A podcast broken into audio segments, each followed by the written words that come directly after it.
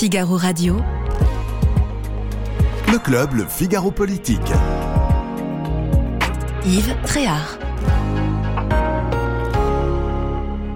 Souvent, la politique étrangère eh bien, inspire la politique intérieure ou a évidemment des conséquences sur notre débat débat national, eh bien, ça sera le cas lors de ce euh, club politique. Eh bien, on va se demander euh, pourquoi une partie de la gauche en France euh, épouse de façon assez militante la cause palestinienne. On se posera la question de savoir si, eh bien, c'est pas la fin de la NUPES, vous savez, on en parle depuis euh, des lustres, j'ai l'impression. Est-ce que c'est pas euh, aujourd'hui, eh bien, le glas de fin Et puis, on se posera la question de savoir si cette loi immigration, dont on parle aussi depuis fort longtemps, eh bien, est-ce qu'elle est susceptible de pouvoir passer un jour, euh, compte tenu de l'actualité qui frappe la France ces jours-ci? A tout de suite avec nos invités.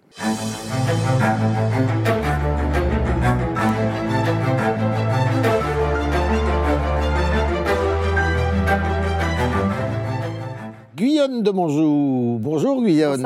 Euh, vous êtes grand reporter au service, euh, à tous les services du Figaro Magazine d'ailleurs. Je ne sais pas pourquoi je veux vous spécialiser, vous qui faites tant de choses et qu'on retrouve sur cette chaîne tous les vendredis à l'occasion d'un très beau, je le, je le souligne, d'un très beau, très bel entretien que vous avez avec des invités très variés qui sont euh, pas tous euh, dans le même secteur, c'est le moins qu'on puisse dire. Et puis à ma gauche, eh bien à ma gauche, il est de droite, mais il est à ma gauche, euh, Jean-Marc Leclerc, euh, spécialiste de la police au Figaro notamment, et euh, qui est rédacteur en chef adjoint au service société. Pierre Lepelletier, qui lui est un spécialiste de la gauche, précisément, de la gauche au service politique du Figaro. Et puis nous avons l'honneur, l'honneur de l'homme que tout le monde s'arrache aujourd'hui, à Paris, en France. C'est lui qui sait lire notre pays le mieux actuellement. C'est Jérôme Fourquet de euh, l'Institut IFOP et qui sort ce livre, euh, le troisième d'une série qui a fait déjà beaucoup de bruit, La France d'après,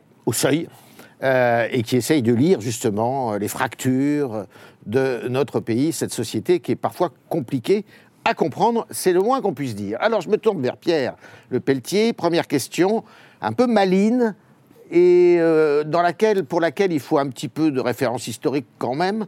Euh, pourquoi la gauche, une partie de la gauche, pas toute la gauche, loin de là, une partie de la gauche épouse la cause palestinienne et de façon assez militante? Oh bah, effectivement, ça remonte quand même à plusieurs années, voire décennies, que l'extrême gauche en France s'est saisie un peu de la cause euh, palestinienne. Euh, C'est un peu un serpent de mer chez eux, ça revient vraiment souvent. Là, on le voit euh, très fortement avec la France insoumise, une partie hein, de la France insoumise, qui en fait, l'histoire, c'est qu'ils n'ont pas qualifié, ils ne veulent toujours pas encore ce matin, ils voulaient toujours pas qualifier d'organisation terroriste le Hamas, qui a pourtant euh, attaqué euh, d'une manière terroriste Israël. Donc voilà, il y a aussi donc il y a tout un côté idéologique où ils prennent position pour la cause palestinienne parce qu'ils estiment que ce sont des opprimés, etc. Mais il y a aussi quelque chose qui relève un peu de l'électoralisme, où ils ont un électorat très sensible à cette question-là. Je pense à l'électorat musulman notamment, où ils savent qu'il faut marcher sur des œufs et que c'est pour ça que parfois on les sent un peu euh, mitigés, tiraillés. Alors, pour euh, que tout le monde comprenne bien, on va écouter et Jean-Luc Mélenchon et Madame Danielle Obono, qui a beaucoup fait parler d'elle ce matin. Si nous acceptions de caractériser comme terroriste une action de guerre, nous la soustrayons au droit international. Le droit international ne prévoit aucune dénomination de caractère terroriste. Les deux seules organisations qui ont été montrées par l'ONU comme organisations terroristes sont Al-Qaïda et Daesh. Point final. Si nous voulons que ce que nous appelons des crimes de guerre soient poursuivis et jugés, il faut les appeler par le nom qui permet de le faire. Est-ce que c'est un mouvement de résistance C'est un groupe politique islamiste qui a une branche armée et qui euh, s'inscrit euh, dans les formations politiques C'est un palestiniennes mouvement de qui euh, résistance euh, a pour objectif euh, la libération de, la, un de la mouvement de Palestine et la- qui résiste à une Donc occupation. c'est un mouvement de résistance Oui, et Oui, c'est un mouvement de résistance, défi- c'est ce que vous se- pensez. qui se définit comme tel Je- et qui est reconnu comme tel par les, Bon, les instances internationales. Alors Jean-Marc Leclerc, il faut souligner que les propos de euh, Madame Obono ont donné lieu à une polémique et que le ministre de l'Intérieur a décidé de, de déposer plainte pour Oui, absolument. Alors après, euh, ce sera au bureau de l'Assemblée euh, de décider si euh, il faut lever ou pas son immunité. hein. La plainte, c'est de quelle nature? Bah, c'est un article 40 hein, fait sur l'incitation, enfin l'apologie du L'apologie du terrorisme. Voilà. D'accord. Et il, avait, après, il avait annoncé, hein, donc euh, bah, cette alors- plainte, elle est recevable ah, bah, après, Pour voir euh, si elle est recevable Alors, euh, d'abord, il va falloir, oui, il va falloir étudier d'abord si, d'abord si elle est recevable, ensuite surtout étudier si, si oui ou non on enlève son immunité. Enfin, il y a, voilà, il y a tout un tas d'obstacles qu'il va falloir franchir. Mais en tout cas, le ministre de l'Intérieur a fait ce qu'il avait annoncé. Voilà, il a porté plainte chaque fois qu'il y avait une, un discours qui faisait, qui faisait l'apologie du terrorisme ou, ou de, de ce type de violence. il ferait un article 40, euh, dénonciation à la justice. Et euh, ce qu'il faut dire, c'est que lever l'immunité d'un parlementaire, d'un député, c'est pas simple. C'est pas. euh, Non, c'est long, hein. c'est long. Il y a un certain corporatisme peut-être. Euh, c'est déjà arrivé hein, que des, des immunités soient levées, euh, mais enfin, c'est un parcours d'obstacles. voilà, c'est pas gagné. il va falloir savoir également quelles sont les consignes données au niveau de, de l'Assemblée. voilà. Jérôme Fourquet. Pierre, tout à l'heure, disait, à juste titre, qu'il y avait une partie de l'électorat de Jean-Luc Mélenchon et euh, de la NUPES, donc de la France Insoumise, qui se trouvait dans les banlieues, là où il avait fait son marché électoral, auprès d'un électorat arabo-musulman, auprès d'un électorat euh, populaire. Euh, est-ce que c'est la réalité et est-ce qu'il a intérêt, Jean-Luc Mélenchon et la France Insoumise ont intérêt à continuer à creuser ce sillon? Alors, euh, j'adhère à ce qui a été dit. hein. En fait, le, le compagnonnage et le, le soutien très fort de toute une partie de la gauche, notamment de la gauche radicale vis-à-vis de la cause palestinienne, remonte à après la guerre des Six Jours, euh, 1967, Après 67, hein. où euh, Israël a occupé les fameux territoires occupés et où, alors qu'historiquement, il y avait un soutien à gauche d'Israël, hein, on se souvient que le, le mouvement des kibbutz, par exemple, était marqué à gauche, il y avait euh, un tropisme euh, socialisant qui, était marqué. Euh, à partir de ces années-là, la cause palestinienne devient un des combats anti-impérialistes par excellence. Euh, on a des militants d'extrême gauche qui vont s'entraîner dans les camps palestiniens au Liban, etc., etc. Donc il y a tout ce compagnonnage anti-américain euh, également, puisque Israël est soutenu très fortement par les, les Américains. Et donc tout ça va euh, structurer beaucoup de, choses à gauche. On a des villes de banlieue, des villes communistes qui sont jumelées avec des camps et des villes euh, palestiniennes. On a euh, Marwad Barghouti, qui était une des figures de la lutte palestinienne, euh, alors qui est qualifié par les, les- Israéliens de, terroriste. Il est en prison d'ailleurs euh, en Israël, qui a été fait citoyen d'honneur de certaines villes, euh, de certaines villes communistes. À la fête de l'UMA, il y a régulièrement euh, des concerts, euh, des stands euh, en faveur de la, de la, la cause palestinienne. Donc ça, c'est le, si vous voulez, le, la trajectoire historique qui fait ça. que toute une partie de la gauche aujourd'hui est encore sur ces positions-là. Et puis, et plus, depuis plus récemment, également des arrière-pensées ou des considérations électorales. Euh, Jean-Luc Mélenchon a fait 22% des voix au premier tour, avec des scores euh, tout à fait imp- impressionnants euh, en banlieue, euh, de mémoire plus de 45% sur l'ensemble de la Seine-Saint-Denis, donc ce qui est tout à fait significatif. Et quand on regarde les données de l'IFOP, parmi l'électorat qui se revendique de confession musulmane, alors il ne faut pas exagérer son poids électoral, hein, c'est 4-5% du corps électoral, mais dans cet électorat-là, euh, Jean-Luc Mélenchon a fait 69% des voix au premier tour. Il n'y a aucune autre île de l'archipel qui a voté aussi massivement, aussi homogènement pour un candidat. Et donc c'est à la fois pour des raisons de fidélité historique à, la cause palestinienne, mais aussi pour ses considérations électorales que Jean-Luc Mélenchon et ses principaux lieutenants refusent de euh, prendre les positions qu'on leur demande de prendre sur cette question. Ce serait mettre un genou à terre de leur, de leur point de vue. Et ils considèrent que non seulement ils ont fait des scores très importants dans ces quartiers, mais que leur réserve électorale se situe là, parce que ces quartiers se sont aussi caractérisés par une abstention importante. Et ils pensent qu'en tenant ces positions-là, ces positions sont de nature à dégeler une partie de cet électorat abstentionniste qui viendrait renforcer leur, euh, leur dynamique. Ils ont raison.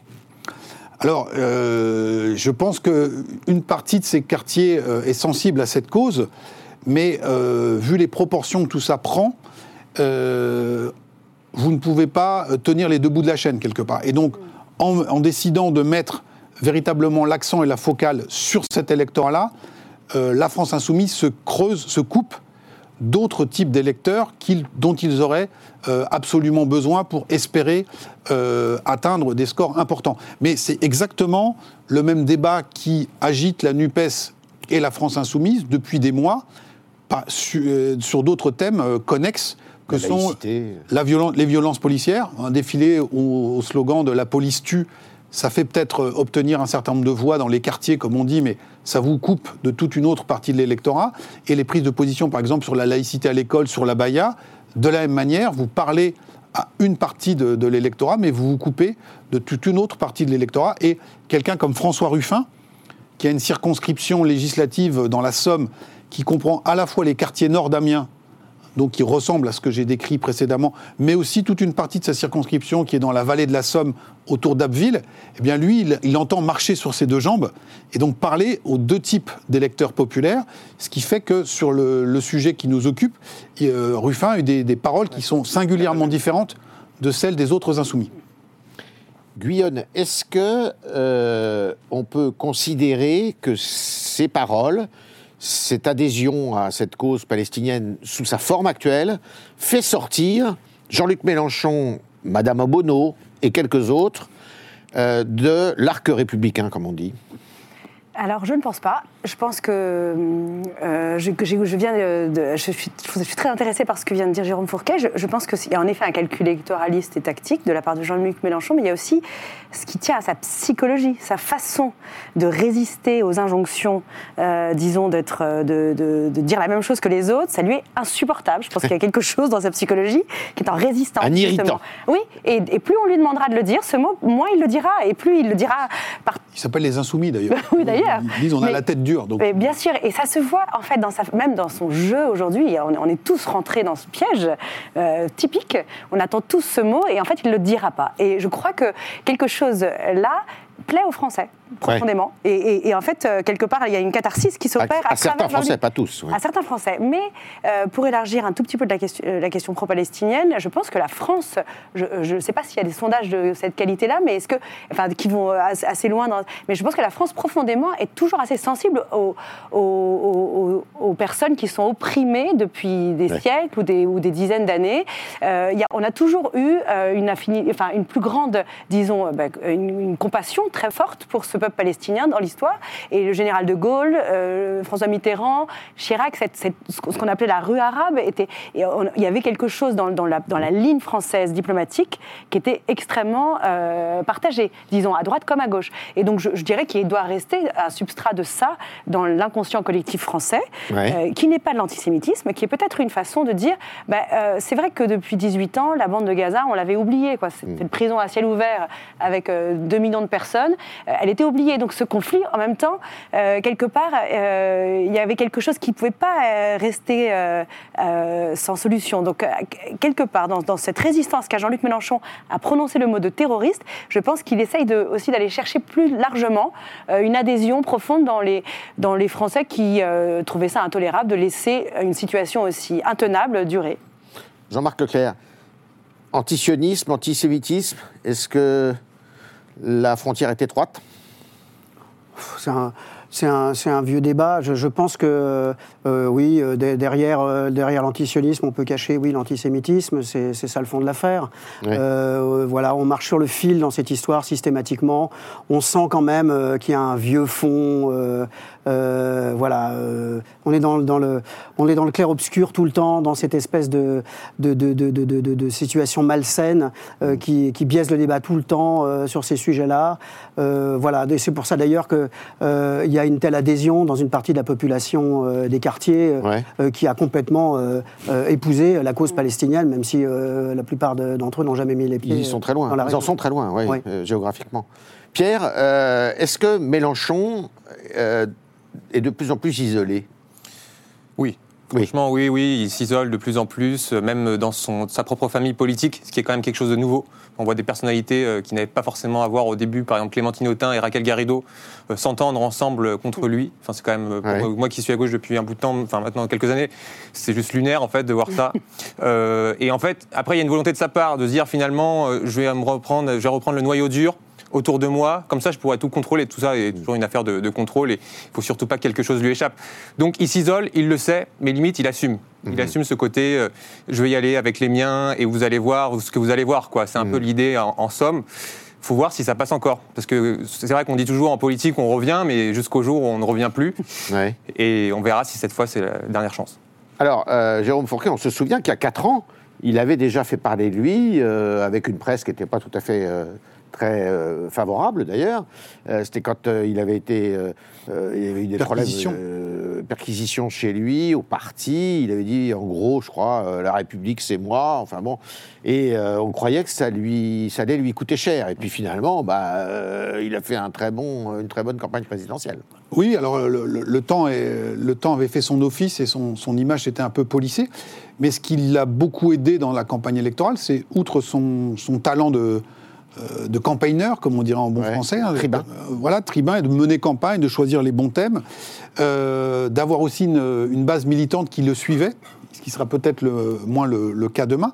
Et puis aussi et surtout le fait qu'il était le seul euh, de poids à gauche, et ce qui fait qu'il a bénéficié euh, d'un phénomène de vote utile avec beaucoup de gens qui euh, n'étaient pas sur sa ligne et Ouais. qui, à titre personnel, euh, lui en voulaient euh, pour tous les, toutes les sorties qu'il avait eues, mais qui ont, décidé, ont essayé de faire qualifier un candidat de la gauche au deuxième tour. Et donc c'est ça aussi qui se joue, c'est-à-dire que Mélenchon a ses propres qualités, mais il est aussi fort du vide politique qui existe à gauche. Sur euh, sa, sa- sa stratégie interne, en fait, on reconnaît sa, sa formation initiale. Et, euh, Jean-Luc Mélenchon est Trotskiste. est trotskiste, mais pas n'importe quelle famille trotskiste, c'est lambertiste. Lambertiste. Et donc, euh, vous voyez que là, aujourd'hui, il s'appuie sur la- une jeune garde rouge qu'il est en train de faire monter. Il est déjà en train de couper la tête de tous ces anciens lieutenants qui sont euh, des éléments, comme on disait dans le temps, euh, suspects ou pas forcément euh, fiables. Et Les donc, les nouveaux sont d'ailleurs très jeunes. Ceux qui sont autour de lui ont 25-30 ans. Quoi. voilà. c'est Et, ça, et- ouais. et ceux qui ont 35-40 ans sont déjà suspects Voilà. parce qu'ils sont montés en grade. Et donc, à chaque fois, comme on disait avant, le parti se renforce Ouais. en se purgeant. Ouais. Et donc, c'est ça qui est en train de se, ce qui est en train de s'opérer. Néanmoins, La sur- purge mélenchonesque. Voilà. euh, néanmoins, quand euh, on regarde quand même ce que j'essaie de faire dans, dans- dans le livre sur comment les plaques tectoniques ont bougé, c'est assez stupéfiant. Si on revient sur la question de l'antisémitisme, il y, a, il y a 33 ans, 1990, c'est l'affaire de Carpentras, Oui. avec la profanation du cimetière juif, qui est instantanément attribuée à des militants du Front National. Euh, la veille de cette la découverte de la profanation, euh, Jean-Marie Le Pen est dans une émission de télé où il déclare que les Juifs ont trop de pouvoir dans les médias. Euh, quelque temps avant, il avait parlé des- du Durafour crématoire ou des, des chambres à gaz comme point de détail de l'histoire de la Seconde Guerre mondiale. Et donc, il y a une grande mobilisation organisée par François Mitterrand, qui était euh, un expert en la matière. Euh, et tout l'arc républicain, comme on dirait aujourd'hui, défile au, slo- au slogan de Le Pen les mots, Carpentras les larmes. Et c'est le Front National, à l'époque, qui le paria sur la question de l'antisémitisme. 33 ans plus tard, les choses se sont inversées. Euh, le Front National n'est pas accueilli à bras ouverts dans la manifestation de soutien euh, à Israël qui a été organisée ces derniers jours, mais il a eu le droit de citer. Ça s'est même plutôt bien passé. Et on voit aujourd'hui que c'est euh, la gauche de la gauche et la France insoumise qui euh, sont euh, accusés, y compris par toute une partie de la population de, confession ou de culture juive, d'être dans le fameux clair-obscur ou carrément dans l'antisémitisme. Ce qui explique d'ailleurs aussi la bascule électorale et la droitisation de l'électorat de confession juive, qui jusqu'au début des années 2000 votait historiquement plutôt à gauche, et au lendemain du déclenchement de la deuxième intifada et de l'importation, comme on dit, du conflit ici en France, et du fait que la gauche au pouvoir à l'époque ait fermé les yeux sur tout ça, eh bien cet électorat s'est mis à voter de plus en plus pour la droite, jusqu'au score tout à fait spectaculaire recueilli par Éric Zemmour euh, à Sarcelles ou euh, dans euh, l'électorat binational qui, vote en Israël, un 35% dans les bureaux de vote de la petite Jérusalem à Sarcelles, 56% chez les binationaux. Et, ironie de l'histoire, quelques semaines avant les événements de Gaza, Gérard Miller, euh, proche ou euh, membre de la, la France insoumise, signait une tribune dans Le Monde en disant euh, attention, beaucoup de, de juifs ont perdu leur boussole morale, ils votent de plus en plus pour l'extrême droite. Mais il n'allait pas jusqu'au bout du diagnostic, il ne s'interrogeait pas sur la responsabilité de sa famille politique dans le basculement le à droite basculement. de cet électeur-là. Est-ce que, euh, à juste titre, Jérôme parlait, évoquait ce mot-là d'importation? Est-ce qu'il faut euh, redouter cette importation du conflit israélo-palestinien? En France Bien et dans sûr. le débat politique. Bah, moi, je pense qu'il faut le redouter euh, fortement et je pense que c'est ce qui explique aussi cette espèce de, de climat un peu euh, étrange, même en France. Euh, moi, les enfants, mes enfants à l'école, maintenant, ils ont, on a annulé toutes les sorties de cette semaine. Il y a, il y une espèce de. de, de- d'un- de- tous les, les préfets ont reçu des consignes extrêmement strictes. Tous les directeurs d'établissements scolaires ont, ont limité cette semaine. alors, il y a, il y a évidemment l'affaire du professeur assassiné en, vendredi, mais il y a à mon avis, euh, quand on leur parle, on voit qu'il y a aussi tout ça en sous-jacent. Et donc, je pense que la question euh, d'un embrasement aussi de, nos quartiers, entre guillemets, et puis euh, d'une réaction très vive à l'éventuelle riposte qu'on attend toujours d'Israël sur le terrain, eh ben, peut, vraiment faire bouger les lignes. Et je crois que c'est ce qui explique l'extrême prudence aujourd'hui, enfin, un climat un peu particulier qu'on sent cette semaine, je trouve. Jean-Marc, les statistiques froides de la police montrent qu'il y a une augmentation des actes antisémites. Oui, oui, et puis pour rebondir sur ce que dit euh, Guyonne, évidemment, Ouais. euh, euh, c'est vrai que la grande nouveauté, par- parce qu'on a connu euh, des périodes de tension sur le conflit euh, israélo-palestinien euh, qui nous ont euh, amenés aux attentats des années 80, euh, et euh, là aussi la droite, la gauche prenant des positions. Mais euh, la nouveauté, c'est que quand même là, on a ce que la droite, certains à droite appellent la cinquième colonne, en quelque sorte, c'est-à-dire qu'on a euh, une population euh, très, euh, euh, comment dire, sensible à, cette émotion-là, euh, qui s'identifie à la cause palestinienne et qui se trouve dans les quartiers même et qui est, et qui, est nombreux. Il y, a des, il y a des milliers de personnes qui sont euh, potentiellement susceptibles de s'embraser sur des sujets comme ça. Tout à fait. Alors le deuxième sujet qu'on va aborder ce soir eh est un peu connexe, puisqu'il en est aussi la conséquence. Mais cette mort est lente, hein, on va dire. Si- mort il y a d'ailleurs, hein, on va parler de la NUPES évidemment. Euh, donc cette coalition de quatre partis qui euh, est due d'ailleurs à l'inspiration de M. Mélenchon, qui euh, avait vendu à tout le monde qu'il pourrait être Premier ministre d'ailleurs. Extraordinaire rhétorique politique, avec les Verts, les communistes, les socialistes et la France insoumise, euh, les pseudo-trotskistes ou néo-trotskistes, comme on veut. Euh, en tous les cas, la gauche de la gauche. Or, là, eh ben, on peut dire, Pierre, que euh, ça branle dans le manche, puisque les écologistes ont des mots assez durs. Hein. Madame Tondelier, ce week-end, a eu des mots assez durs, alors que ELV, je vous le rappelle, il change de nom, il s'appelle Les écologistes maintenant, était en congrès, et que ça hausse le ton aussi. Euh, chez les socialistes, il y a une réunion euh, chez, me- avec M. Faure qui risque de se solder par euh, on ne sait trop quoi d'ailleurs.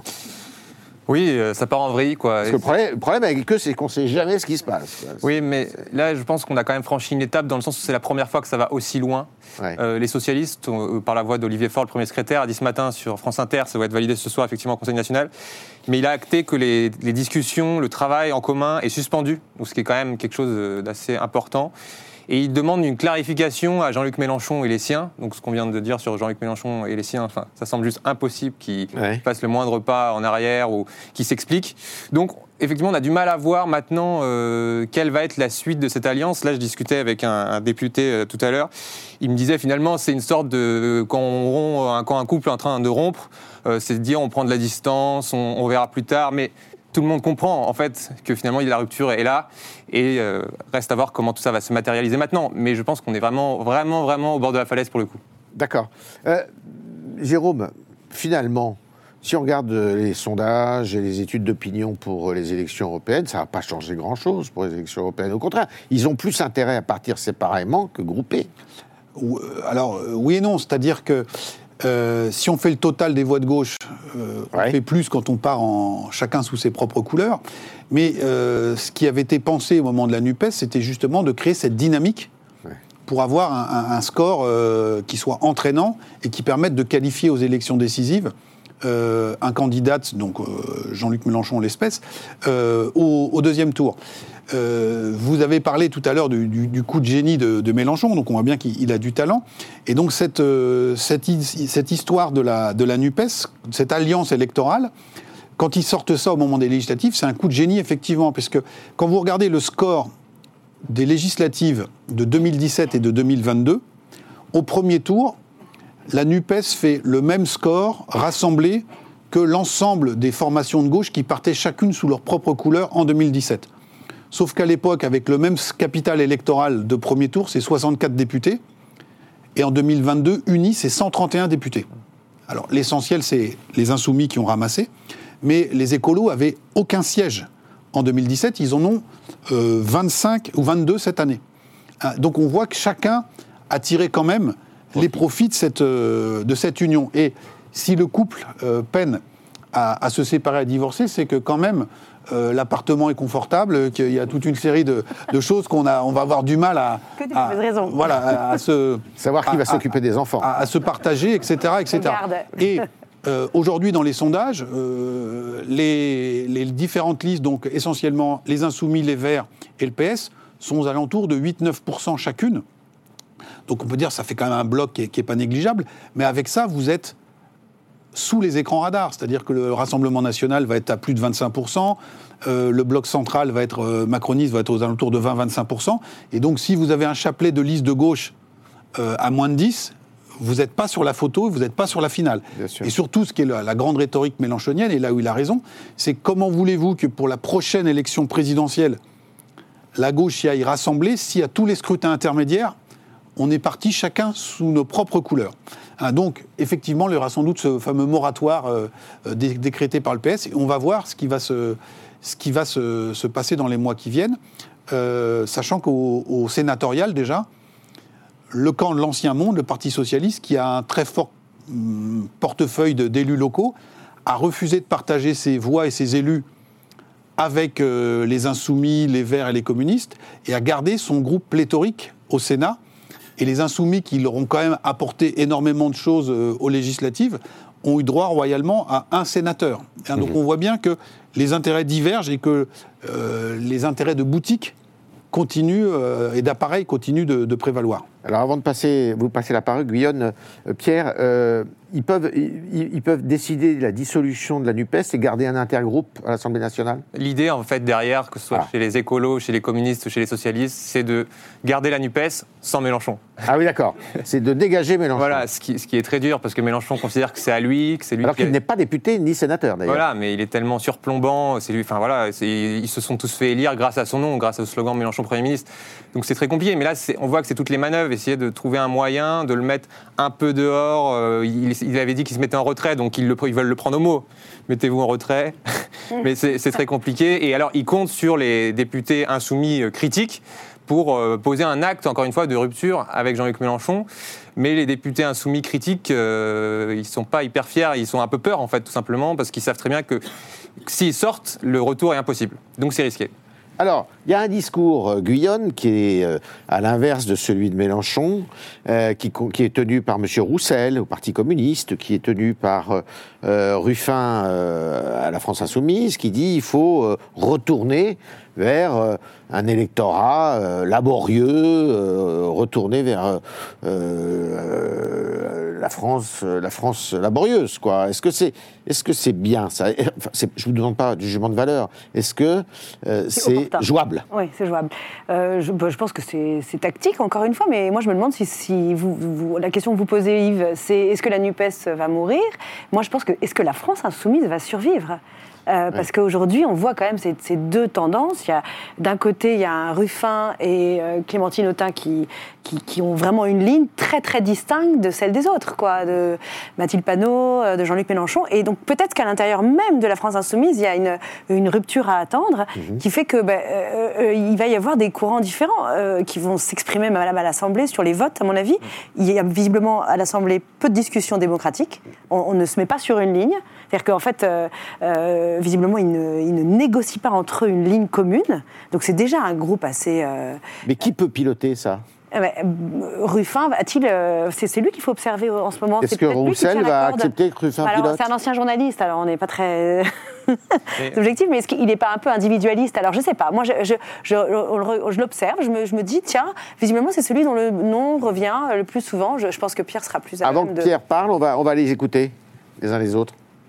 Si on veut l'union des forces populaires de la gauche et des écologistes, il faut le faire avec les forces populaires de la gauche et les écologistes. Ce que je veux dire, c'est que je me avec. Jean-Luc Mélenchon Ben, je- ben, avec la France insoumise. Et je me et avec Jean-Luc Mélenchon, qui est aujourd'hui, qui a un statut particulier à la France insoumise, qui a été candidat, qui nous dit qu'il souhaite être remplacé, qui nous dit faites mieux. Faisons mieux. Faire mieux, c'est pas faire pareil. Voilà ce que je dis. Alors c'est, on a le droit, euh, comme tout le monde, de critiquer Jean-Luc Mélenchon.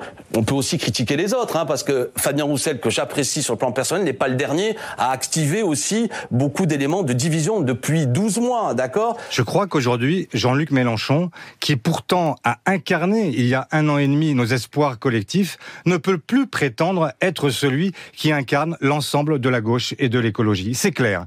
Il y a aujourd'hui un sujet avec la méthode Mélenchon parce que effectivement, il conduit la gauche dans une forme euh, de stagnation et à un moment où, au contraire, il faudrait qu'elle reprenne son élan. Moi, je proposerai ce soir aux socialistes un moratoire Ce soir, c'est le Conseil national hein, du, Conseil parti, national Parti socialiste. Vous serez Je 300 suggérerais participants. que tant que nous n'avons pas réussi à obtenir une clarification, eh bien, que nous ne participions plus aux travaux de l'intergroupe de la NUPES. Pierre Non, mais pour reprendre un peu la conversation, c'est vrai qu'il y a une petite musique chez les insoumis, euh, frondeurs, comme on peut les appeler.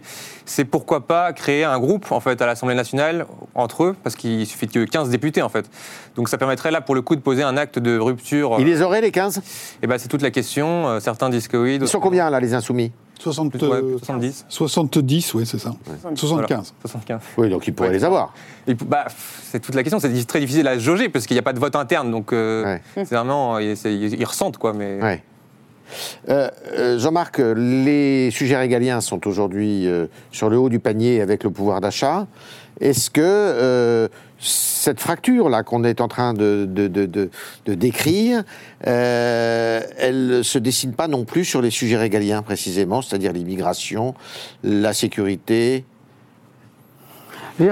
Euh, moi, ça me, ça, me, ça me surprend toujours parce qu'à la fois, effectivement, il y a ces batailles d'ego, ces batailles d'appareils, ces choses-là qui, euh, qui, qui- qui prennent beaucoup d'espace euh, dans, dans, le, dans la chambre d'écho médiatique. Mais, mais, euh, mais quand on est sur le terrain, quand on parle aux gens de la vie courante, ils nous parlent énormément de, des problèmes d'immigration, des problèmes de sécurité, des problèmes d'emploi pour leurs enfants. Et, et, et on se rend compte que cette espèce de, de stress de fond eh bien, trouve une résonance avec effectivement la violence politique qui est le fond de commerce de, de, de, de, de- ces- cette frange euh, de, de l'espace politique. ouais. du, pa- du paysage politique. Ouais. Et, et ça change pas?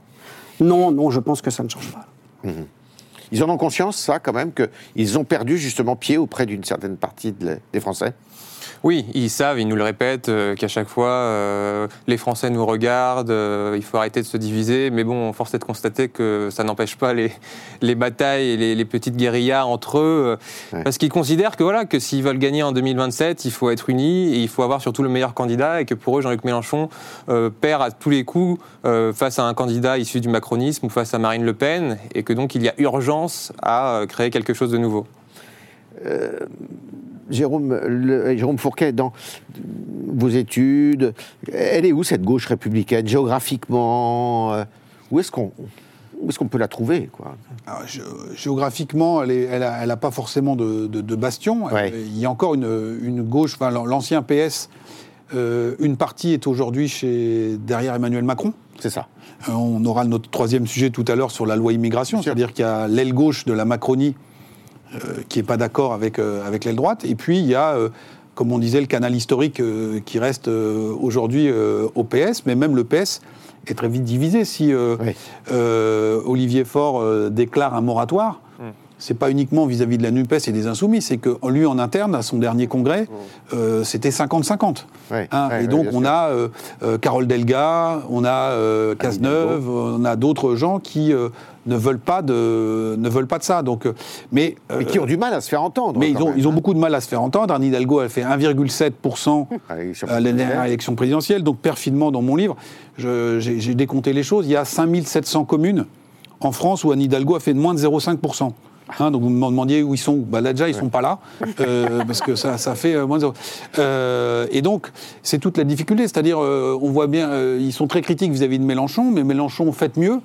Euh, on n'a pas ils n'ont pas aujourd'hui de candidat de substitution. Donc, quand vous, si vous connaissez la, la sé- la série Baron Noir, Ouais. euh, où euh, François Morel incarne euh, toute chose, toute ressemblance avec des personnalités ayant existé serait fortuite, Jean-Luc Mélenchon, à un moment, il est challengé par Cadmerade, qui joue un dissident socialiste, et qui vient le prendre sur son terrain. Mais on n'a pas aujourd'hui d'Éric Rickwart dans la vie politique française, et donc Mélenchon, il joue là-dessus. Il joue là-dessus. Et cette gauche, est, historiquement socialiste, est aujourd'hui euh, divisée, elle est en manque d'incarnation. Euh, on, voit que les, les vieilles figures veulent pas complètement s'effacer. Euh, François Hollande fait la tournée des plateaux, etc. etc. Il, commande très, il commande beaucoup l'actualité politique et on n'a pas de nouvelles figures. métier. Euh, Oui, alors il pourrait faire autre chose aussi, euh, mais on, on- on a néanmoins des, des- des- des- des jeunes, euh, des jeunes figures. Il faut regarder ce qui se passe avec. euh, on a parlé de Carole Delga, on a, regardé quelqu'un comme le, le maire de, le maire de Montpellier. Euh, Michael Delafosse. Dela- euh, Michael Delafosse ou autre. Mais tout ça n'est pas encore incarné, et puis le temps file. C'est-à-dire que reconstruire une plateforme, refédérer des troupes, c'est très, euh, compliqué quand on, on regarde le nombre de, de gens qui ont voté pour le congrès du PS on est sur des, effectifs qui sont epsilonesques par rapport à ce qu'était le PS. Donc ça veut dire qu'il y a beaucoup de gens, ils n'ont pas disparu de la surface du pays, mais ils sont, partis faire autre chose. Et euh, tout le spectacle qui est aujourd'hui donné ne leur donne pas envie de, revenir. Est-ce que Guyonne, ça, ça euh, ne nous fait pas redouter le fait que bah, l'abstention, finalement, que les gens se détournent de la politique, finalement, la- la fin du clivage gauche-droite, si tant est qu'il soit terminé, euh, eh bien, ça n'a pas détourné beaucoup de gens du, du débat politique. Moi, je pense que c'est une très mauvaise nouvelle pour la démocratie que cette gauche n'arrive pas à Oui. euh, réellement euh, exister de façon, mais de façon, je dirais, attirante. Oui. Parce que, comme vous, vous le dites, Attirante pour vous. Mais, Attirante- mais non, mais attirante pour tout le monde, parce que même, je pense, des personnes avec une sensibilité très affirmée à gauche, aujourd'hui, sont un peu des amérantes, quoi. Ils cherchent, sont orphelins de- d'une figure euh, mitterrandienne. Capable euh, de gagner, quoi. voilà, capable de gagner, et puis surtout, non, mais pas outrancière, parce que ce côté, quand même, de Jean-Luc Mélenchon, on peut le critiquer, on peut le faire- on peut le- l'admirer pour certains aspects de sa personnalité, sa, sa persévérance. Il y a quelque chose qui, il aime les groupuscules, on sent qu'il aime les groupuscules, il y a quelque chose de mal. Lambertiste. Voilà. Oui, oui, donc, ça- donc on sent que c'est quand même, une- c'est quand même un cul-de-sac ce truc. Euh, je veux dire, à, à aucun moment on se dit, euh, il y a une grande vision. Là, il va nous emmener tous, là, euh, nation entière. Ouais, derrière lui, il a quand même soutenu Bachar el-Assad euh, après les attaques chimiques. Il a, il a admiré Poutine en disant que, c'est, quand même, il y, a, il y a des choses sur lesquelles ben, on ne pourra pas imaginer qu'une gauche rationnelle comme on l'a en France, républicaine, pourra adhérer à, sa- à lui, même si c'est la figure de proue qui rassemble le maximum une famille euh, qui, qui s'entretue d'ailleurs par ailleurs. C'est cuit 2027 pour eux? Bah, comme on disait, euh, le temps euh, permet d'oublier certaines choses, donc oui, on verra. Euh, on a du mal, je trouve, à mesurer pour l'instant, vu qu'on est encore dans l'émotion et dans la séquence, à quel point c'est une faute politique irrémédiable ce qui se passe aujourd'hui autour du Hamas pour Mélenchon, ou est-ce que finalement ce sera comme aux perquisitions, mais peut-être que vous pourrez m'éclairer. Mais c'est pour, pour faire le, le parallèle sur la, euh, l'influence de la scène internationale, c'est-à-dire que bien évidemment les, les propos de Mélenchon ont énormément choqué. On a dit tout à l'heure, il, il reste sur cette ligne en disant je veux parler à ceux qui ont la tête dure, etc., etc. Et il pense aussi que le temps joue pour lui, parce que si jamais Tsahal rentre euh, dans la bande de Gaza, ou si les bombardements se poursuivent, à un moment donné, l'émotion qui est euh, légitime, qui était euh, générée par les, les- les- les atrocités qui ont été commises, eh bien cette, cette émotion va se rééquilibrer. Et donc historiquement, la France, l'opinion publique française était plutôt pro- euh, pro-israélienne jusqu'à la guerre des six jours. Et à partir de la guerre des six jours et de l'occupation des territoires occupés, on a quasiment systématiquement à peu près 70% de Français qui disent ni l'un ni l'autre ou je ne me prononce pas. Et les 30% restants, modulo quelques variations, se répartissent entre pro-israéliens et pro-palestiniens. Et donc il y a une ligne euh, assez euh, d'équilibre dans l'opinion publique en disant ce conflit est euh, sempiternel, euh, ingérable. Et la seule solution, c'est qu'un jour ils s'entendent, que chacun a un État. Et donc là, le fléau de l'histoire a basculé plutôt du côté d'Israël à la lumière de ces, de ces atrocités. Mais au fur et à mesure que le bilan va s'alourdir à Gaza, je pense que Jean-Luc Mélenchon pense, et en partie à juste titre, que l'opinion publique va se rééquilibrer et qu'à ce moment-là, euh, le jugement sera plus aussi négatif à son égard. Alors, cet invité aussi dans euh, le débat politique, et ô combien, euh, eh bien, des attentats, puisqu'il y a eu l'attentat de Arras, comme vous le savez, vendredi dernier. Il y a l'attentat, c'est pas si loin que ça, de Bruxelles euh, hier soir, euh, avec euh, des, des, comment, des terroristes revendiqués en situation illégale dans chacun des deux pays, avec néanmoins, quand on retrace leur parcours, un parcours de radicalisation qui est passé, non pas sous les radars d'ailleurs, parce que et l'un et l'autre avaient été un peu repérés, c'est moi qu'on puisse à dire. Il était en situation légale d'ailleurs. le- Il était, oui, il était en situation finalement C'est légale. problème, d'ailleurs. Si- fi- finalement légale. Et euh, on a en France, eh ben, en débat, cette loi. euh, euh, asile et immigration. Alors le mot asile est tombé, semble-t-il, il n'existe plus. Donc c'est la loi immigration, projet de loi immigration. Elle doit arriver sur le bureau du Sénat Le 6. le 6 novembre et la présidente de l'Assemblée nationale, qu'on va écouter, voudrait qu'on accélère les choses. Moi, ce que je souhaite, c'est que ce texte soit examiné à l'Assemblée dès le mois de décembre pour que l'on puisse avoir un texte, si nous parvenons à un accord avec nos collègues sénateurs, ce que je ne doute pas compte tenu des circonstances, un texte qui serait voté définitivement avant la fin de l'année. Je crois que aujourd'hui, il faut euh, que l'on fasse bloc et que l'on soit extrêmement ferme et que tout le monde sache que la fermeté, elle est de notre côté, que nous ne tergiverserons pas et qu'il n'y a pas de place sur notre territoire pour les personnes qui vouent une haine de la République. Changer la loi ne suffit plus. Ceux qui prétendent ce- cela mentent aux Français. Ce qu'il faut, c'est changer de cadre radicalement. Et il faut changer de constitution. Aujourd'hui, en tout cas sur ces points, il faut que notre constitution redonne à la nation française la capacité à décider qui elle veut accueillir sur les questions migratoires et qui elle ne veut plus sur son territoire. Et avec une méthode très simple que les républicains ont posée sur la table, c'est celle du référendum. Alors pourquoi il dit ça, euh, Éric Ciotti? Il dit ça parce que euh, ce qui se passe, c'est que la justice judiciaire ou administrative retoque euh, certaines décisions prises par les hommes ou les femmes politiques et que même la réforme soit retoquée elle-même par le Conseil constitutionnel. Enfin, tout ça est très compliqué, c'est une véritable usine à gaz. Est-ce qu'ils vont y arriver? Alors, euh, c'est probable. Ils y arrivent? Ah, si la question c'est est-ce que cette loi va finir par, passer, c'est- possible, oui. C'est- Enfin, écoutez, moi j'ai vu euh, aujourd'hui euh, Gérald Darmanin avec d'autres journalistes, et il semble très confiant, et jusqu'à présent je pensais que c'était un peu du bluff. Mais euh, euh, il a face à lui un camp qui est divisé à droite, on ne les sent pas sur une ligne très, très Ah oui. stable encore, et c'est un expert en politique et en manœuvre d'appareil, Darmanin, il ne faut pas le sous-estimer. Euh, il a parfaitement compris que le contexte international qu'on a décrit tout à l'heure est favorable à son texte et à une accélération du mouvement. Et donc, il va essayer de prendre la droite à son propre piège et lui dire, OK, bah, puisque c'est si important, puisque vous avez droitisé la copie, et qu'en plus, c'est la copie du Sénat, finalement, qu'il a repris pour aller plus vite, il n'a pas déposé son propre projet.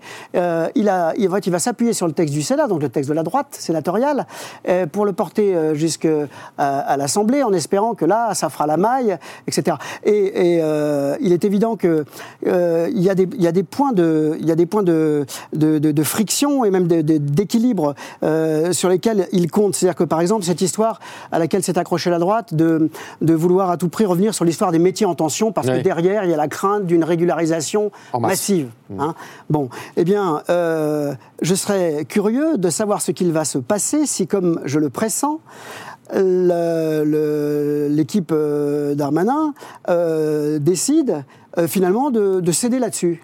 Euh, Ah, Il pourrait laisser tomber ce qu'on appelle l'article 3 du projet de loi. Absolument. Et, et ce serait terrible parce que la droite qui s'est raccrochée à cette bouée comme euh, euh, le, le témoignage de sa rectitude et de son intransigeance se retrouve dans une situation bien compliquée alors parce que c'est un texte qui vient du Sénat. Tout le monde s'accroche à cette histoire-là de, de, de, de métier en tension. Et puis finalement, ok, il cède là-dessus. On fait quoi? On va, Alors c'est quoi? Bah, L'AME, touché aux aides médicales, etc. Il a déjà dit ok, la droite l'a proposé là dans son texte, il, a- il a dit ok, d'accord, je l'avais oublié, c'est bien de l'avoir remis. Euh, Qu'est-ce qui va rester? La dernière chose qui va rester finalement, pour, parce qu'il faut accrocher l'opinion sur des choses simples, c'est de leur dire est-ce que la loi que Darmanin soutient est susceptible d'empêcher un garçon comme le tueur présumé d'Arras de passer à l'acte? Autrement dit, est-ce qu'on est capable de le, de le fiche dehors, ce garçon? Alors la droite dit non, c'est pas possible. Darmanin dit si, avec mon texte on peut. La droite dit non. La seule manière d'y arriver, c'est de voter un texte constitutionnel pour qu'enfin, en fait, grosso modo, les juges d'ailleurs, les juges de l'Europe, hein, les, les juges des droits de l'homme, nous en- nous, euh, voilà, ne soient plus en mesure de nous mettre des bâtons dans les roues sur des affaires aussi importantes, aussi graves. C'est là, l'enjeu du débat, il est là. Aussi optimiste que Jean-Marc? Alors, je ne sais pas, je vais pas être optimiste ou, ou pessimiste sur, la, sur le, le- le vote de cette loi. Euh, Jean-Marc Leclerc euh, euh, insistait beaucoup sur ce qui se passait sur la capacité à convaincre à droite.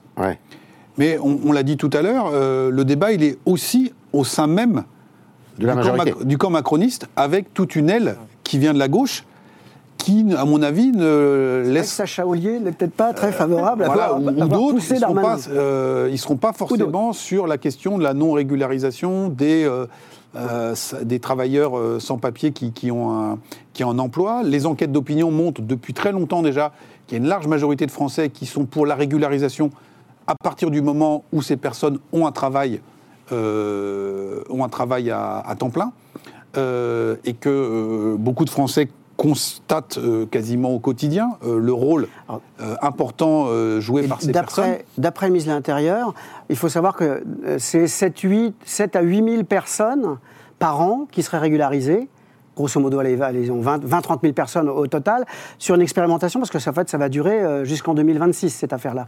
Et après, on relancera les dés.